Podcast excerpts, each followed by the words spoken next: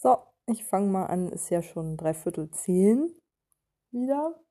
21.47 Uhr, ich glaube, genauso spät war es gestern doch auch schon, als ich angefangen habe, oder? Ich weiß es gerade gar nicht. Naja, egal.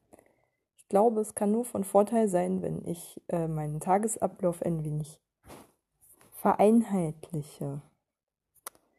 Ähm, ja, bin gerade etwas abgelenkt, habe gerade eine Mail bekommen. Naja, lese ich jetzt aber nicht. Hm, wie war mein Tag heute? Ich bin heute extrem gereizt, merke ich. Ich bin richtig, richtig gereizt. Einfach nur.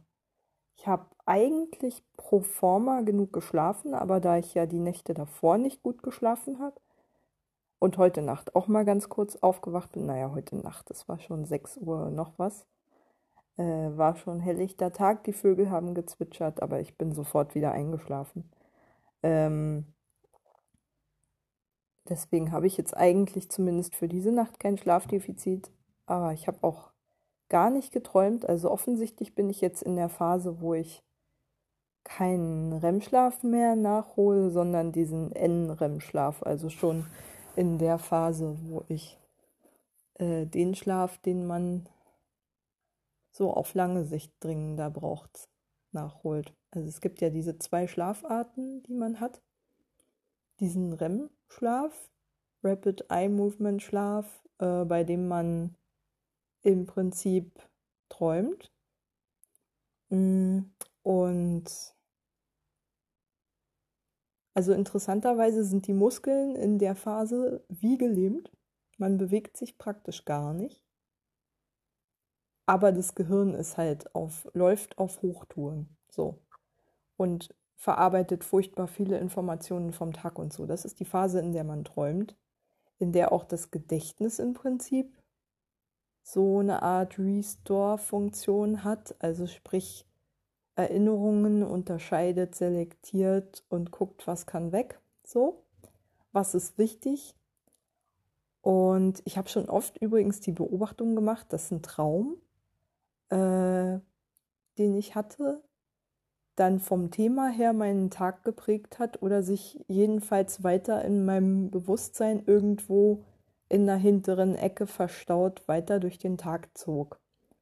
Das ist interessant. Ich werde das mal weiter beobachten. Aber ich glaube, diese Träume sind halt im Wesentlichen die Themen, mit denen wir gerade in unserem bewussten Zustand halt ähm,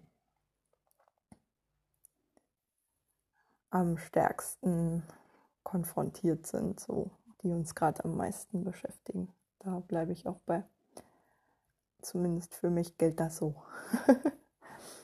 Mm.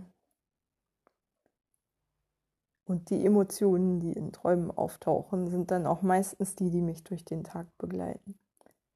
Ähm, heute Nacht, wie gesagt, habe ich gar nicht geträumt, mm, so dass ich davon ausging, dass ich halt eine sehr lange NREM-Phase hatte, also Non-Rapid Eye Movement Phase, die ähm, dadurch gekennzeichnet ist, glaube ich, dass man, dass der Körper sich bewegt. Also das ist die Phase, wenn man so irgendwie im Schlaflabor irgendwelche Aufnahmen von Leuten sieht, in denen die halt so im Bett rumhampeln und rumzappeln. Das ist diese N-REM-Phase. die REM-Phase, da liegen sie totenstill. so, bewegen sich gar nicht. Im Prinzip ist es das, was man als mit bloßem Auge als Laie halt erkennen kann, in welcher Schlafphase sich jemand gerade befindet. Und ähm, die NREM-Phase ist im Wesentlichen, glaube ich, tatsächlich dazu da, um zu löschen, was nicht relevant ist. So, also alle Informationen sozusagen zu vernichten, die ähm, nicht mehr wichtig sind für einen. Und dadurch sozusagen die Gehirnkapazität wieder herzustellen, indem man sie von Ballast entlastet, meines Wissens. Sage, die REM-Phase ist so ein Durcharbeiten der Erinnerungen des Tages. Mm, und die NREM-Phase, wie gesagt, hauptsächlich ein Löschvorgang. Also ich habe keine Ahnung, was man da auf einem EEG sehen würde. Ähm, EEK, e Elektroenzephalogramm, ja, ja, EEG.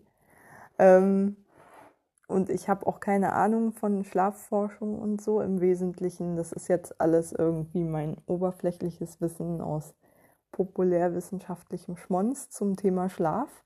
Ein Buch, das ich seit Monaten mich nicht traue weiterzulesen, weil ich ja immer die Angewohnheit habe, kurz vorm Schlafen nochmal zu lesen und das einfach so doll mit Angst und Emotionalisierung arbeitet und einem halt der Autor ständig Angst macht, was passiert, wenn der Schlaf nicht richtig funktioniert.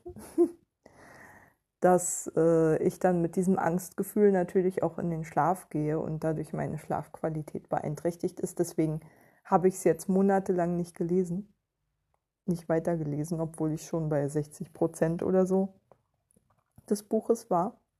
Also jedenfalls relativ weit. Mindestens die Hälfte hatte ich schon gelesen, das weiß ich noch ziemlich deutlich. Hm. Tee. Der Yogi Wohlfühltee. Ich hatte gerade nicht groß Bock drüber nachzudenken, was ich jetzt gerade trinken möchte. Ich bin einfach nach dem Namen des Tees gegangen. Da dachte ich mir, Wohlfühlen geht immer. Alles, was schön nach Zimt, Kardamom und Süßholz schmeckt, also so wie alle Yogi-Teesorten, ist mir auch recht.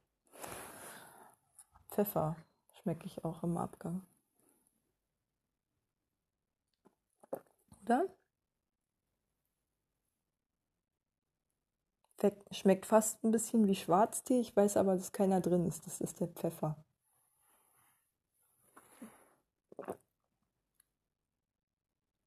Und die süßliche Note kommt vom Süßholz, eindeutig. Aber was man gar nicht rausschmeckt, sind die Kräuter. Da soll angeblich Oregano drin sein, glaube ich. Davon schmecke ich nichts. Naja, ich bin ja auch kein Teeverkoster. Ähm, wo war ich stehen geblieben? Genau. Ich hatte Angst, dieses Buch weiterzulesen. Ähm und keine Ahnung, ob ich jemals mal wieder in meinen Tagesablauf das normale Lesen von Büchern einbauen kann, ehrlich gesagt. Das ist der Hammer, wie sehr ich davon abgekommen bin, tagsüber etwas anderes als zum Beispiel die Diplo zu lesen. Also ich lese im Wesentlichen diesen ganzen ähm, Newsletter-Kram. Ähm, aber wie gesagt, ich komme einfach nicht dazu, richtig Bücher am Tag zu lesen. Das ist total krass.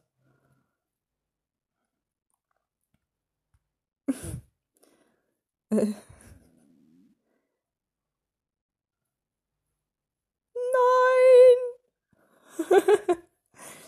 ja, ich spiele mal wieder Quizduell nebenbei.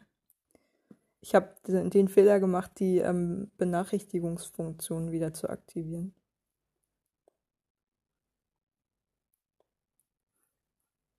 Oh mein Gott, ist das peinlich.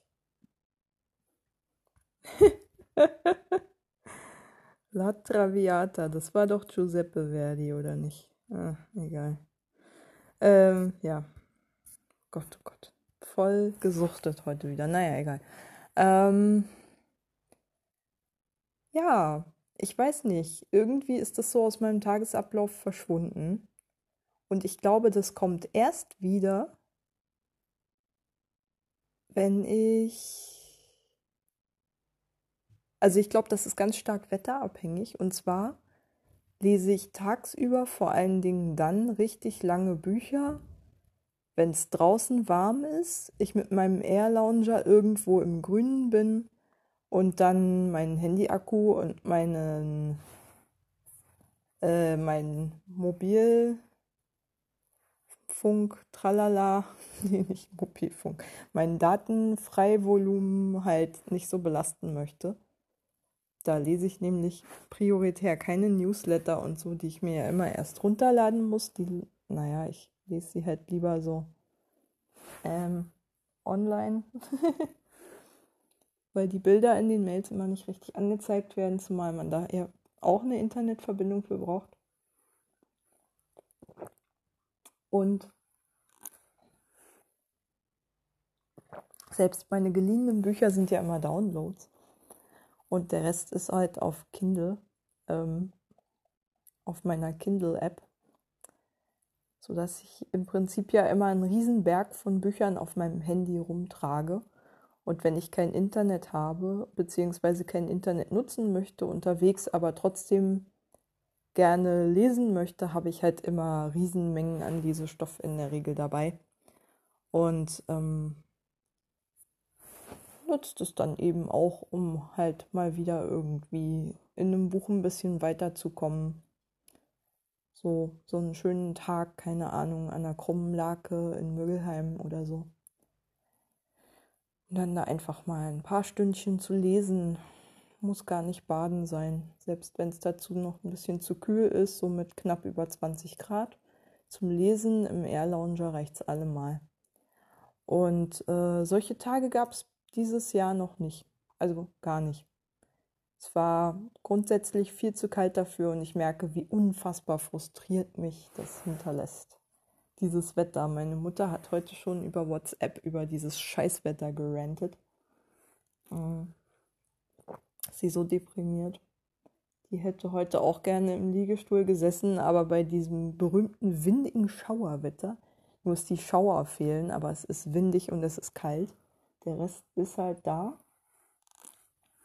alles, was das Wetter ungemütlich macht, ist gerade da, bis auf den Regen, der echt mal da sein könnte. Und ähm, ja, das gibt mir auch nochmal so das Gefühl, irgendwie gerade ist alles irgendwie so ein bisschen suboptimal. alles ist ein bisschen anders als geplant. Es gibt keinen Frühsommer dieses Jahr, der fällt einfach weg.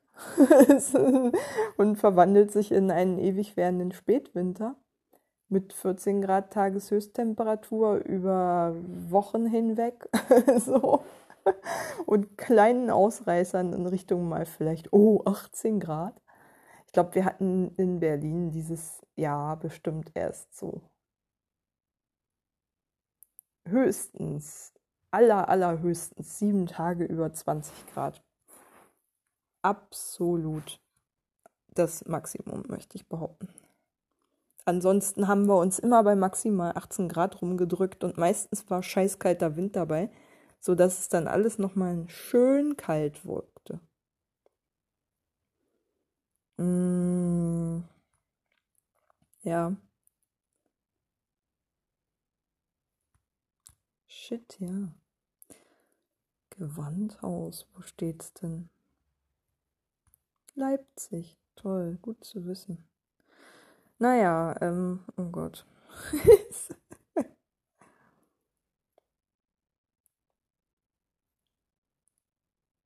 hm.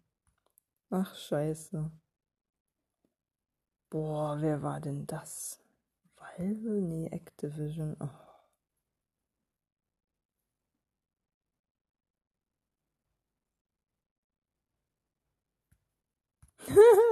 Scheiße. Ach, wie ich hier überall verliere bei Quizduell. Das ist so toll. I.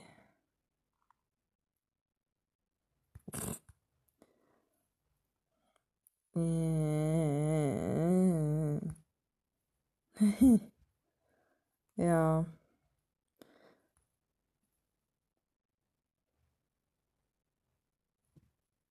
Wow, das ist ja krass. Die Fuggerei, die älteste bestehende Sozialsiedlung und zwar aus dem 16. Jahrhundert. Das ist etwas komplett Neues. Das Boden.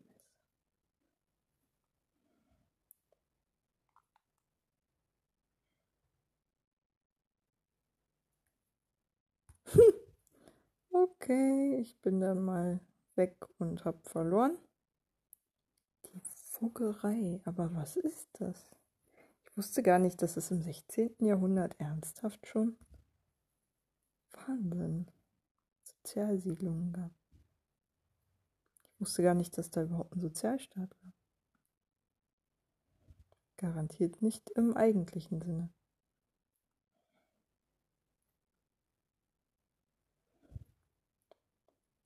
Hm.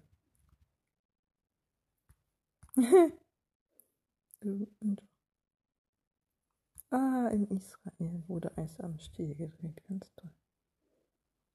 Oh je. oh Gott.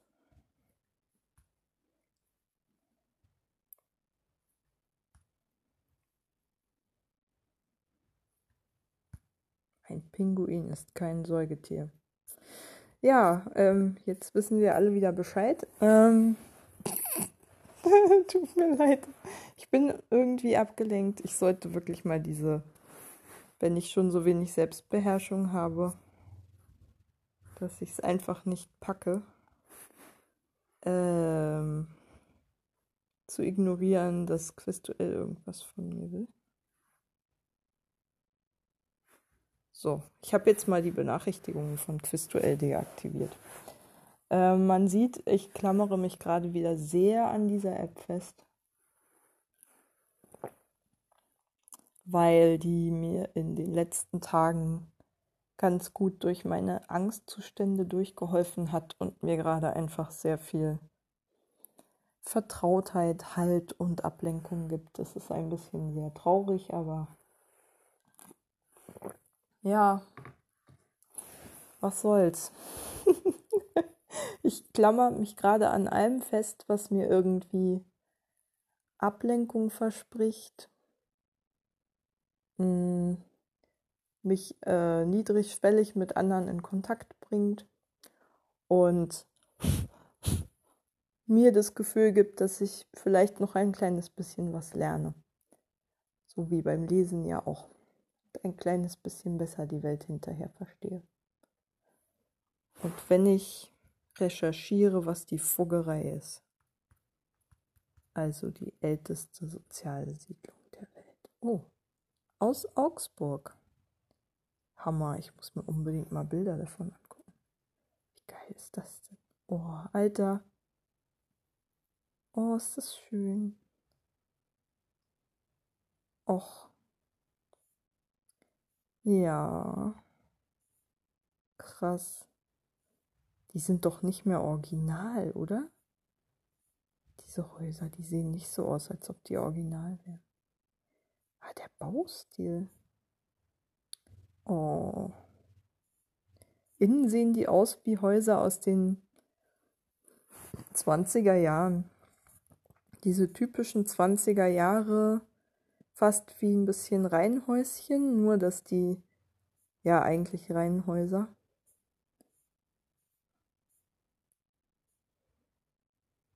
Wow, eine Schauwohnung. Geil. Da merke ich, dass ich dann doch mal wieder irgendwie eigentlich ganz gern mal wieder reisen würde. Aber ja ist, es soll nicht sein. Zumal ich ja sowieso kein Geld dafür habe. Ich bin ja auch ohne Corona vom Reisen ausgeschlossen. Erstens durch Hartz IV und ähnliches, wo man ja nicht so ohne weiteres, ohne sich abzumelden und ohne guten Grund einfach mal wegfahren darf. Äh, wodurch ich mich schon immer sehr, sehr äh, eingeschränkt gefühlt habe. Hm.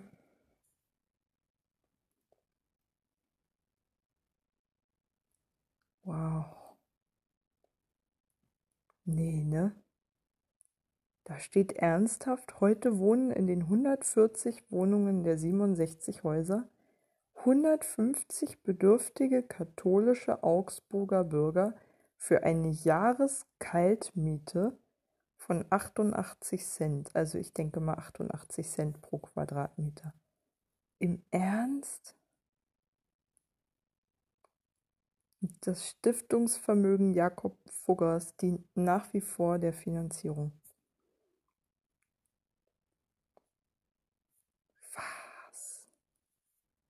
ist das krass.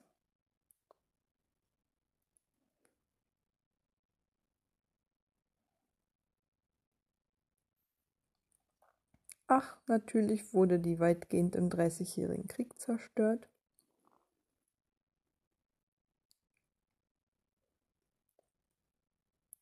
Zu etwa zwei Dritteln im Zweiten Weltkrieg, auch das war mir klar. Und am 1. März 1944 hat das Fuggersche Familienseniorat schriftlich den Wiederaufbau der Fuggerei beschlossen. Das heißt, nach historischem Vorbild ab 45 wieder aufgebaut und ab 47 wurde es wieder bezugsfrei. Und in den 50ern war es wieder abgeschlossen.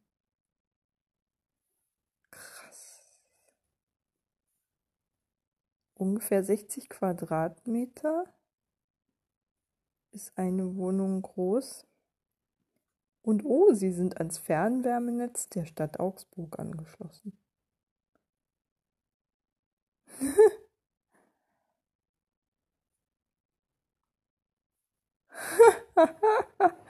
die Aufnahmebedingungen sind heute immer noch die gleichen. Man muss Augsburger, katholisch und gut beleumundet sein, was im Wesentlichen heißt, dass es ein, dass man kein Bettler sein darf. Aha. Nur die würdigen Armen werden aufge, aufgenommen. Das ist der Wahnsinn, dass ein Vermögen in einer Stiftung seit 500 Jahren quasi aktiv bleiben kann. Krass. Ja, wieder was gelernt. Danke, Quizduell. genau solche Sachen liebe ich. Ähm, ja, völlig abgelenkt gerade. Alle Zitate stammen aus der Wikipedia-Seite zur Vogelei. mm. Ja. Hm. Meine Welt wird einfach durch dieses Spiel immer ein kleines bisschen größer. Zumindest in meinem Kopf. Dafür liebe ich sowas wie Quiz-Sendungen oder so. Ich habe mir die nie gerne angeguckt, weil man da so passiv ist. Man kann ja nur anderen beim Raten zugucken. Aber diese App finde ich schon geil. Also weil ich da ja aktiv mitraten kann und mich ganz aktiv mit anderen messen kann. Und nicht so außen vor bin wie in einer Fernsehsendung oder so. Obwohl ich auch früher leidenschaftlich gerne Wer wird Millionär geguckt habe, muss ich gestehen. Also, boah. Das habe ich schon im Fernsehen richtig doll gesuchtet. Ähm, über Jahre hinweg. habe ich dann natürlich nicht mehr, seit ich ähm, keinen Fernseher mehr habe, also etwa seit Gott. Ich glaube, ich bin nach Berlin gezogen und habe meinen Fernseher abgeschafft. Hm? Ich bin mir relativ sicher, dass das so war. Nee, stimmt nicht. Ich habe die ersten ein, zwei Jahre oder so. Nee, ich habe Genau, nee, nee, nee, das war anders. Ich habe ja erst die ersten anderthalb Jahre, nachdem ich nach Berlin gezogen bin, in Mitte gewohnt. In der Nähe der Bernauer Straße, am Grenzübergang, am ehemaligen. In einer ranzigen, kalten Wohnung, in einem 20 Quadratmeter Zimmer, in dem ich wirklich mich unwohl gefühlt habe. Im ähm, Erdgeschoss, äh, Parterre. Und da habe ich sehr, sehr viel Zeit alleine zu Hause verbracht und unfassbar viel Fernsehen geguckt. Und auf einem, glaube ich, geerbten Fernseher von meinem Cousin, dem das Zimmer vorher gehörte und der halt alles, was ich, ähm, alles, was er nicht mehr haben wollte, mir für eine Abschlagszahlung von sagenhaften 1500 Euro Oh, dafür durfte ich dann seine Möbel verschrotten, wie Schrankwand, Eiche, und so eine Kostbarkeiten. Ähm, ja. hm, gut. Egal. Ähm, ja, dafür durfte ich sozusagen sein, sein Gerümpel entsorgen und er hat sich einen äh, Gang bei der BS, zur BSR erspart mm, und war um 1500 Euro reicher. Äh, nichts davon war auch nur annähernd 1500 Euro wert. Ich bin bis heute ehrlich gesagt sauer. Weil da wurde ich echt eiskalt als Newbie in Berlin ausgenutzt, so mit Anfang 20. Ach Quatsch, noch nicht mal. Ich bin ja mit 19 nach Berlin gekommen, kurz vor meinem 20. Geburtstag. Ähm, ja, da habe ich mich echt ausgenutzt gefühlt. Ich habe viel Lehrgeld bezahlt. Aber innerhalb der Familie ist es natürlich nochmal besonders böse. Aber gut, andererseits, ich hätte das Zimmer nicht bekommen, obwohl damals, ganz ehrlich, 2005 war es kein Problem, in Berlin ein WG-Zimmer zu finden. Ich hatte nur von nichts eine Ahnung, von absolut nichts. Also ich bin heute noch irgendwie immer befangen im Umgang mit Behörden und allem, aber äh, das ist überhaupt kein Vergleich zu dem Zustand der vollkommenen Ahnungslosigkeit, den ich hatte, als ich in Berlin angekommen bin. Also so wirklich vom Land überbehütet, ohne irgendwelche Ahnung von auch nur, wie man eine Krankenversicherung abschließt und so ein Kram. Ähm, habe ja noch nicht mal irgendwie mit meiner Krankenkasse kommuniziert bis dahin. Das war ja alles, selbst Mitgliedsbescheinigung besorgen war für mich schon fast ein unlösbares Problem damals. Ähm, ja. echt absurd, aber so ist man halt, wenn man jung ist. Man hat ja von nichts Ahnung so. Wer bereitet einen schon darauf vor, mal selbstständig zu leben? Ähm, und ja, dann gibt es eben immer Leute, die sowas ausnutzen, schätze ich. Mm. Ja. Ich habe ja auch keine Ahnung gehabt, wie man BAföG bezieht und wusste nichts über meine Mitwirkungspflichten habe deswegen sozusagen zu spät Mitteilungen gemacht, die sich auf meine BAföG-Höhe ausgewirkt haben und die dazu führten, dass mein gesamter BAföG-Bezug eingestellt wurde und mir noch eine Be Überzahlung ähm, konstatiert wurde, die ich dann über meinen dann schon kaum noch bestehenden Anspruch abzahlen musste, sodass ich dann, ich glaube, ich habe ein oder zwei Monate meines Lebens, meines Studiums, ungefähr 200 noch was Euro BAföG bezogen. Dann hat mein Vater irgendwie wieder angefangen zu arbeiten oder sowas oder er ging in Rente, eins von beiden, ich weiß nicht mehr. Nee, dann ging mein Vater in Rente und mein Bruder fing an zu arbeiten. Und die, diese beiden Sachen habe ich damals zu spät mitgeteilt, weil ich hatte auch keine Beratungsstelle oder so, an die ich mich wenden konnte. Mich hat niemand unterstützt, keine, also ich hatte wirklich, wie gesagt, buchstäblich von nichts eine Ahnung.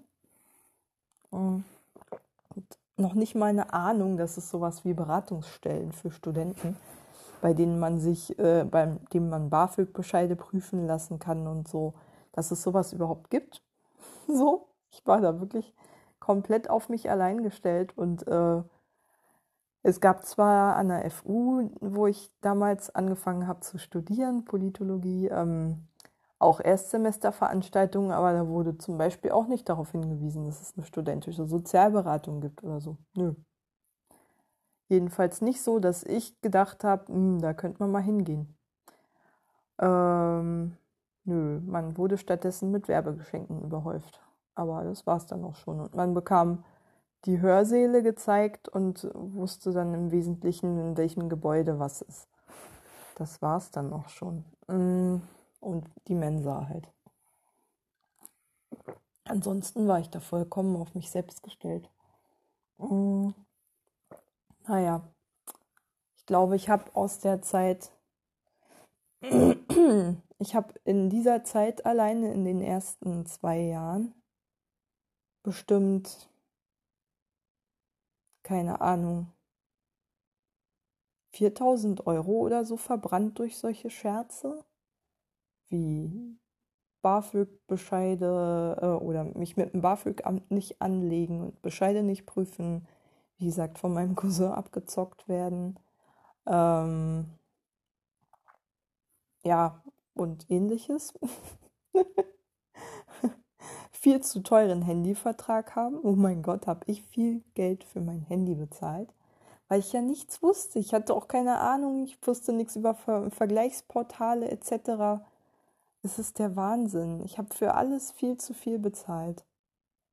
Und das bedenkenlos und ohne mir irgendwie Hilfe zu suchen oder auch nur zu wissen, wie ich mir Hilfe holen könnte. Naja, ich wusste es ja auch nicht besser. Gott, war ich naiv. Naja, egal. Ähm,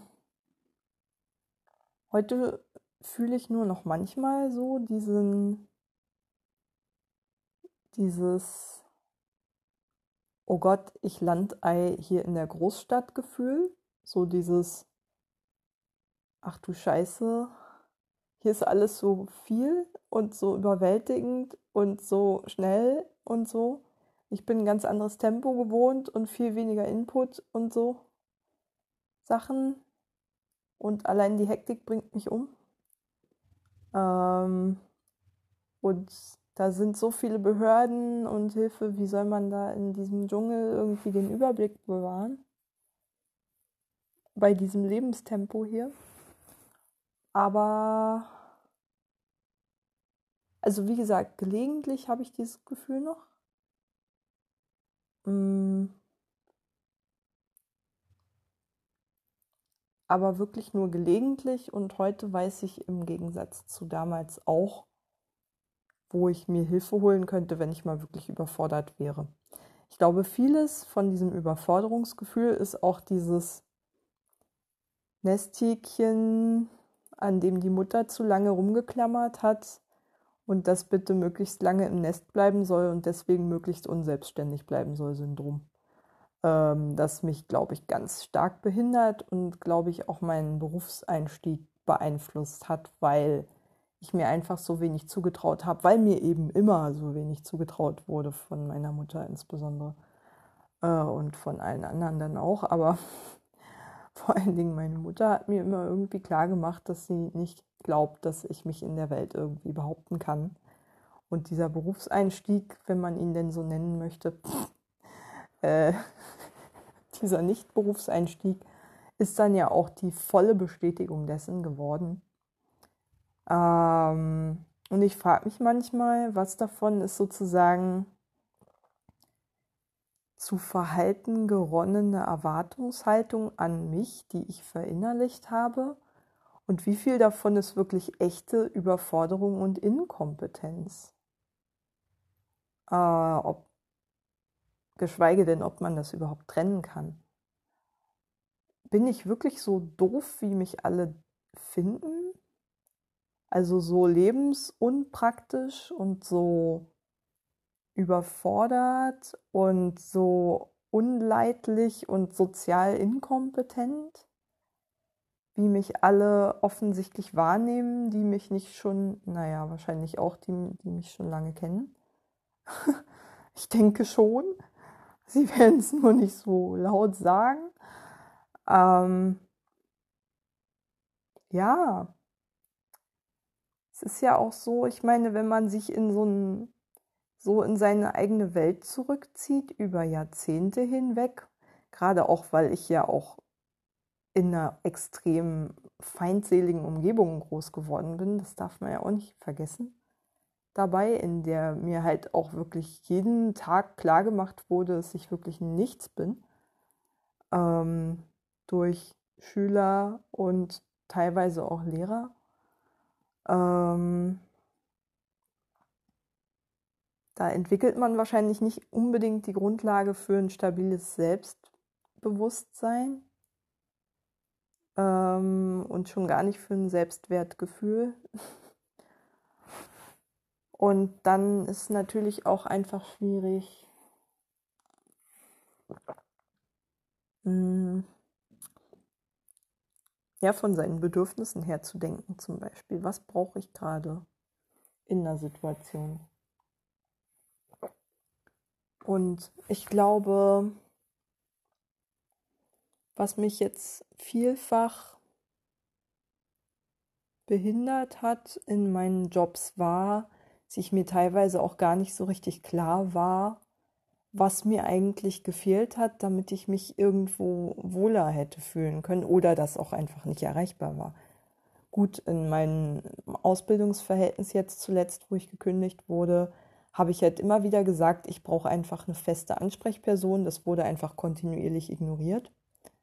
Ich hatte bis zuletzt keine, also ich hatte zwar eine Ansprechperson, die für die Ausbildung an sich und die Kommunikation mit der IHK und die Berufsschulangelegenheiten zuständig war, aber ich hatte keine fachliche Ansprechperson bei den Dingen, die ich erledigt habe. Also im Prinzip in meinem Azubi-Alltag die wesentlichen Dinge, da war ich allein auf mich gestellt. So. Und da wurde mir auch sehr deutlich vermittelt, dass die Erwartung an mich gestellt wird, dass ich damit selber zurechtkomme, so mit den Aufgaben, die mir gestellt werden und mir notfalls auch selbst welche suchen kann. Auch das war über mehrere Wochen teilweise ein Zustand, dass noch nicht mal jemand da war. Und zwar so ziemlich in der zweiten Ausbildungswoche oder so, äh, wurde ich einfach sozusagen von Mac gesetzt, äh, MacBook gesetzt und mir wurde gesagt, so, jetzt bau das Ding einfach auf, fuchs dich damit zurecht und dann gucken wir mal irgendwie weiter. Aber es war jetzt keiner da, in dem Sinne, der sich verantwortlich gefühlt hätte oder die Zeit gehabt hätte und die Muße, weil ähm, die ähm, Mitarbeiterin, die mich eigentlich hätte inhaltlich einarbeiten müssen und den, soweit ich das weiß, vielleicht war es auch gar nicht der Aufgabenbereich, den ich bearbeiten sollte. Ich habe den Ausbildungsplan auch nie verstanden, geschweige denn, dass er mit mir richtig besprochen wurde. Geschweige denn, wie er zustande gekommen ist und welche Inhalte wann, warum, wie dran sein sollten und wie das mit der Berufsschule zu tun hatte. Sowas ging natürlich auch alles unter. Ähm, und nur bei ein paar einfachen Aufgaben aus dem Personalbereich hatte ich dann gelegentlich mal eine Ansprechperson, die dann aber in die USA zurückgegangen ist, in die andere, in die Mutter, in das Mutterunternehmen und dann auch im Wesentlichen als Ansprechperson weggefallen ist. Ähm, ja. Und wie gesagt, ich habe kontinuierlich das Gefühl bekommen, Bitte frag nicht. Find es selbst raus. Und ähm, bis zu einem gewissen Grad finde ich das auch legitim. Also was ich verstehe und die Rückmeldung habe ich häufiger bekommen in Jobs auch, dass ich halt dazu neige, erstmal zu fragen, bevor ich selber drüber nachdenke. Was ich nicht legitim finde, ist einfach darauf zu vertrauen, dass ich es schon irgendwie selbst rausfinden werde und mich alleine zu lassen.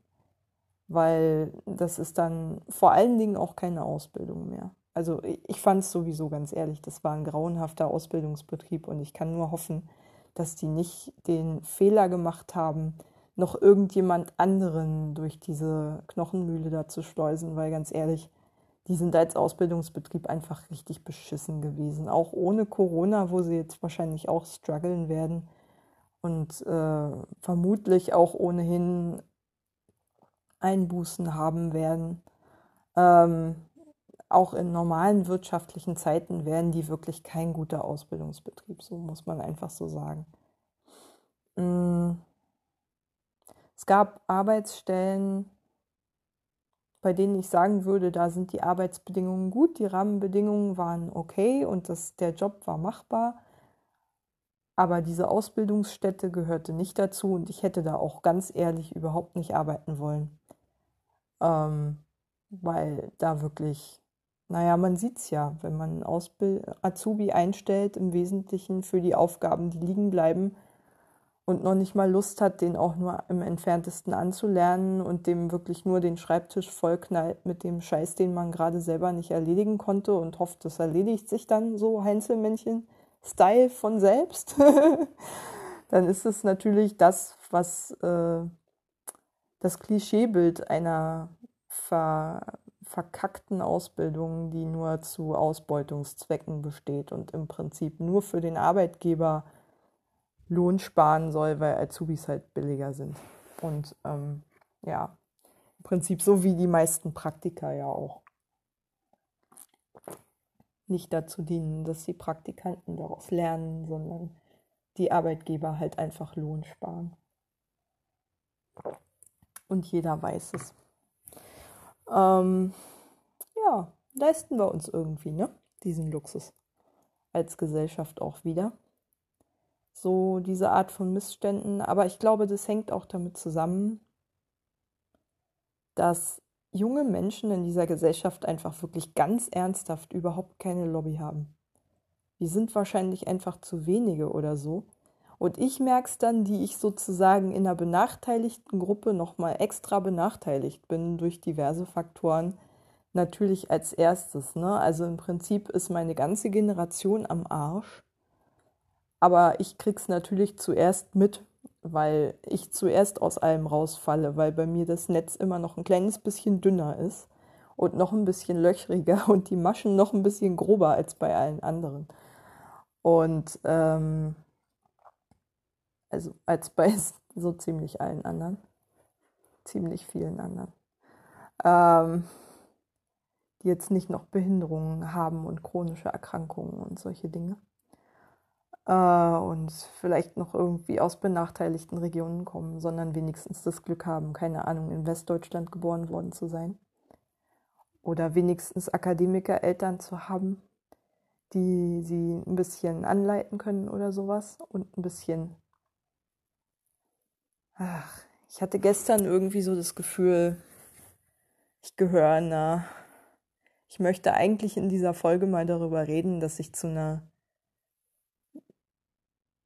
naja, Doomed Generation gehöre so einer Generation der Verfluchten. Ich finde Doomed eigentlich besser. Das hat irgendwie nicht ganz so was Religiöses in meinen Ohren wie verflucht. Aber gut, auf jeden Fall, meine Generation ist unfassbar benachteiligt gegenüber vorhergehenden Generationen, selbst noch der 70er Jahrgänge und so.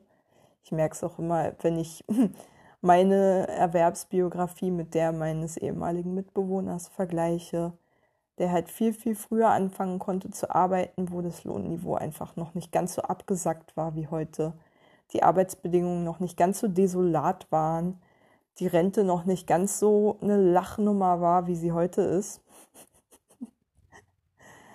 Äh, und ich habe echt so das Gefühl, in dieser Generation, in der ich jetzt gerade bin,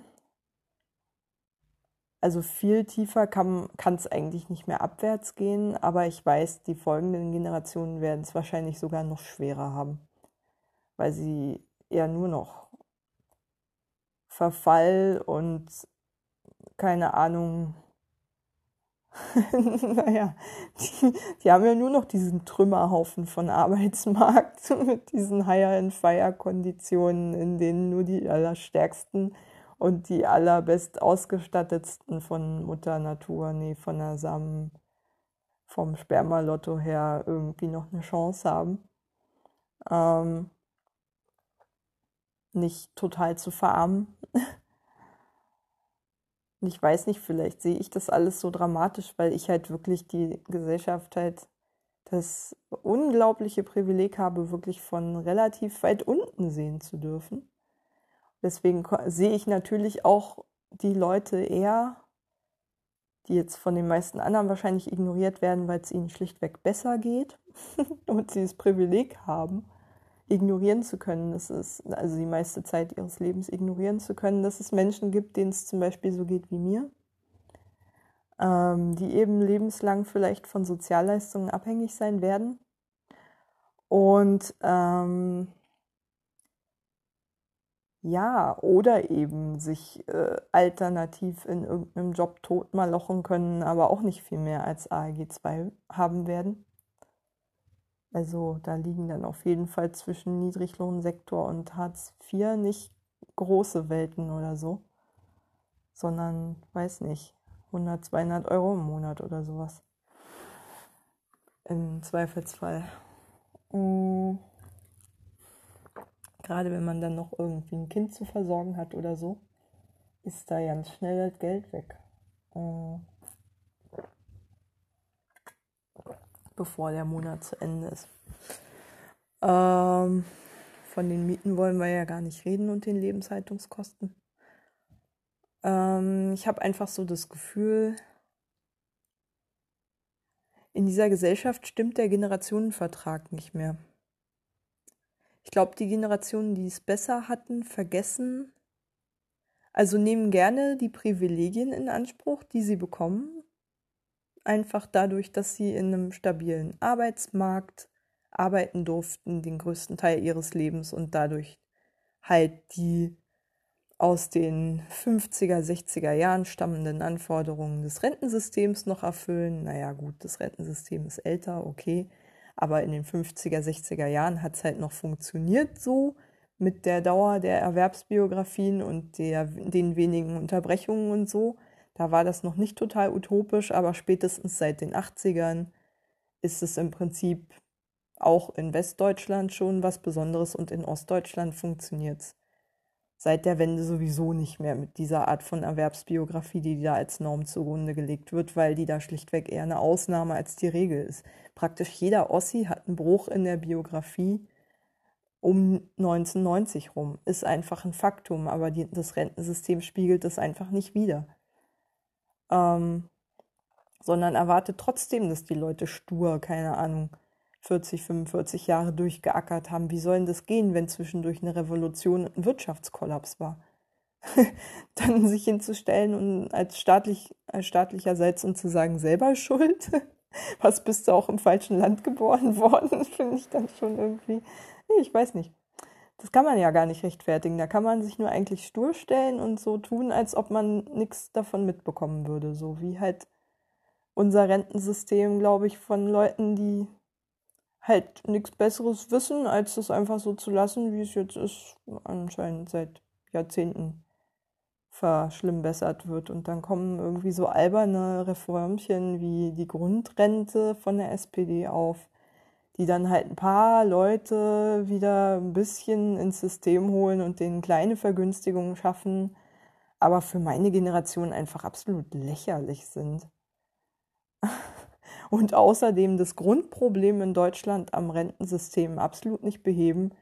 Wir sind ja in den OECD-Staaten meines Wissens eines der Länder, die die niedrigste Lohnersatzquote bei der Rente hat für ähm, Niedrigstverdiener, also für, für Geringverdiener. Das heißt, wir gleichen sozusagen als Land wie es ein Sozialsystem normalerweise, das auf dem Solidarprinzip zumindest basiert und es nicht nur behauptet, nicht die ähm, Nachteile eines geringen Verdienstes über das Erwerbsleben aus, sondern wir verstärken diesen Effekt noch. So wie es eigentlich, äh, also der Antisozialstaat-Gedanke ist. Sozialstaatsgedanke bedeutet ja eigentlich, man gleicht Nachteile aus statt sie zu verstärken. So. Aber wir sind halt eine absolut unsolidarische Gesellschaft. Und wie gesagt, dieser, so, ja, da merkt man dann auch einfach bestimmte Generationen, für die das so funktioniert, denken sich, das wird ewig so bleiben. Und die anderen sollen sich mal nicht so anstellen, müssen sich halt nur irgendwie ein bisschen mehr anstrengen oder sowas. Keine Ahnung, sind wahrscheinlich selber schuld so wie viele anscheinend ja auch irgendwie von ihren eigenen Erfahrungen ausgehen und die halt verabsolutieren. Ich hatte ernsthaft auch schon mit Angehörigen der Babyboomer-Generation Diskussionen über den Arbeitsmarkt, die anscheinend die letzten 50 Jahre auf dem Arbeitsmarkt verpasst haben und teilweise einfach nicht kapiert haben, wie unendlich viel schwerer ein Berufseinstieg für jemanden Jahrgang aus den 80ern ist, verglichen mit jemandem aus dem Jahrgang 40er Jahre oder so. Ähm, da liegen natürlich einfach mal mehrere Welten dazwischen. Und ein ganzes, also das sind so unterschiedliche Wohlstandsniveaus auch, ähm, die sich da über den Arbeitsmarkt transportiert haben. Ganz andere Absicherungsniveaus, die es noch sozialstaatlicherseits damals gab. In den 60ern und in den frühen 70ern. Mhm. Und nicht zuletzt war da ja auch über Bildung noch ein Aufstieg möglich. Heute ist es bestenfalls möglich, über Bildung, wenn man Glück hat und die richtigen Beziehungen und aus dem richtigen Elternhaus kommt, einen Abstieg zu vermeiden, möchte ich meinen. Aber aufsteigen, glaube ich nicht, dass das noch geht, ehrlich gesagt. Oh.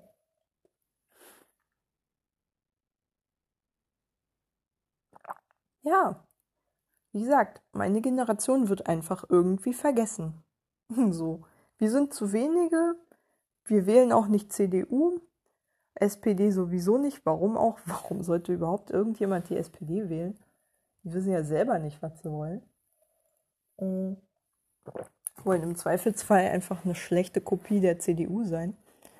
Ähm, solange sie das versuchen, können sie natürlich gerne zu Wahlen antreten, aber es wird immer mit dem gleichen Ergebnis enden. Ähm ja, ich weiß nicht. Ich weiß nicht. Also ich glaube, Corona wird das alles nochmal ordentlich verschärfen, diese Ungleichheit zwischen den Generationen.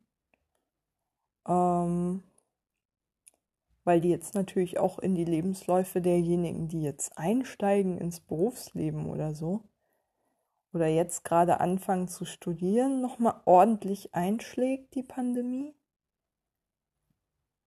Ähm und es natürlich ein Riesenunterschied ist, ob du schon kurz vor der Rente stehst und einfach nur noch ein Jahr abzusitzen hast an deiner Arbeitsstelle oder ob du jetzt gerade ins Berufsleben startest und noch nicht mal weißt, wie um alles in der Welt du ein Bewerbungsgespräch absolvieren sollst, wenn das Unternehmen gerade dicht hat oder so oder schlichtweg, ja, keiner weiß, wann wieder Bewerbungsgespräche, wann und wo und wie überhaupt stattfinden werden. Ja, keine Ahnung. Ähm, also Ich glaube, wir werden jetzt endgültig abstürzen, so meine Altersklasse und die folgenden. Wo wir vorher schon am Straucheln waren, wird es für uns richtig eng jetzt. Und ähm, ja, ich will gar nicht wissen, wie viele Leute alleine, die jetzt äh, einfach sowieso schon die ganze Zeit befristete Verträge hatten, jetzt einfach vor die Tür gesetzt werden.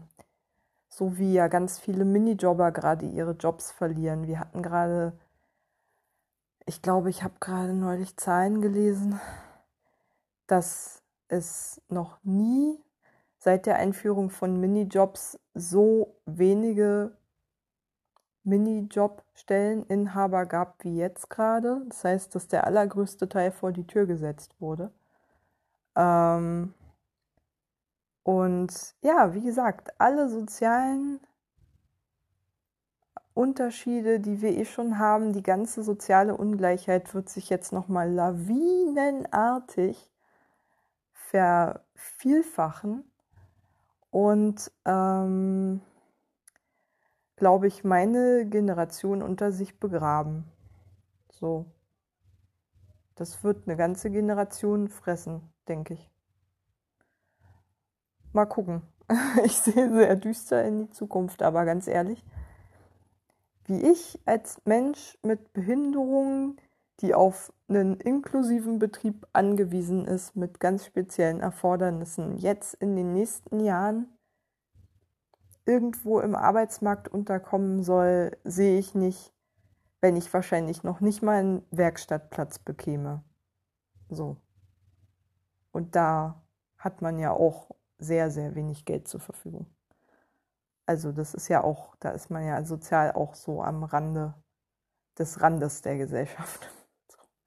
Schon alleine wegen der finanziellen Ausstattung. Und ja, ähm, das macht mir Sorgen. Das macht mir wirklich sehr Sorgen und ich glaube, wir werden eine enorme Radikalisierung der Gesellschaft sehen. Also wir werden unfassbar viele sehr wütende Leute, die auf alle möglichen politischen Rattenfänger reinfallen sehen in den nächsten Monaten und Jahren. Weil dieses Problem, und das sieht man jetzt schon, jetzt wäre die Chance, darauf noch einzugehen und darauf zu reagieren, aber wenn diese Probleme jetzt schon unter den Tisch fallen und nicht richtig angegangen werden, wie viel weniger werden sie das erst in einem halben Jahr oder so? wenn vielleicht viele schon mehr oder weniger die Situation und den Ernst der Lage verdrängt haben, weil keiner sich anhaltend in so einem mental auf so ein Katastrophenszenario, in dem wir ja jetzt im Prinzip immer noch leben, einrichten kann. Ähm, da wird schlichtweg gar nicht der politische Druck da sein. Und ich glaube, wir hätten ein kurzes Zeitfenster gehabt, um unsere Gesellschaft ein bisschen gerechter zu machen. Zum Beispiel, indem wir jetzt Experimente wie ein bedingungsloses Grundeinkommen eingeführt hätten, um wenigstens kurzzeitig den Druck auf Arbeitslose zu verringern und Leute, die jetzt arbeitslos werden, auch abzufangen und mit weniger Bürokratie deren Lebensunterhalt zu sichern. Aber nicht mal das haben wir geschafft. Ich sehe ganz schwarz für diese Gesellschaft unser sozialer Zusammenhalt wird definitiv den Bach runtergehen, noch mehr als ohnehin schon, wenn man das überhaupt sagen kann, dass da noch irgendwas übrig sei. Naja. Ich hoffe, ich überspitze das alles und sehe das nur so schwarz, weil ich selber halt quasi von ganz, ganz unten drauf gucke. So auf, der, auf einer Stufe mit jemandem in, äh, der auf den Asylbescheid wartet oder so. Nein, Quatsch ich bin schon noch ein bisschen privilegierter als ein Asylsuchender, aber es gibt nicht viele Menschen in dieser Gesellschaft, die es, die noch sozial unter mir positioniert sind. Da sind wirklich nur noch Obdachlose, Asylsuchende und Papierlose. Ansonsten bin ich quasi ganz unten fast. Und da sieht man die Gesellschaft natürlich ein bisschen harscher und wütender, als das jetzt jemand sehen würde, der, keine Ahnung, sicheren Job und einen unterstützenden Arbeitgeber hat, der ihm vielleicht noch eine Familiengründung ermöglicht, eine stabile Partnerschaft, die einem den Rücken stärkt und so. Das alles habe ich ja nicht.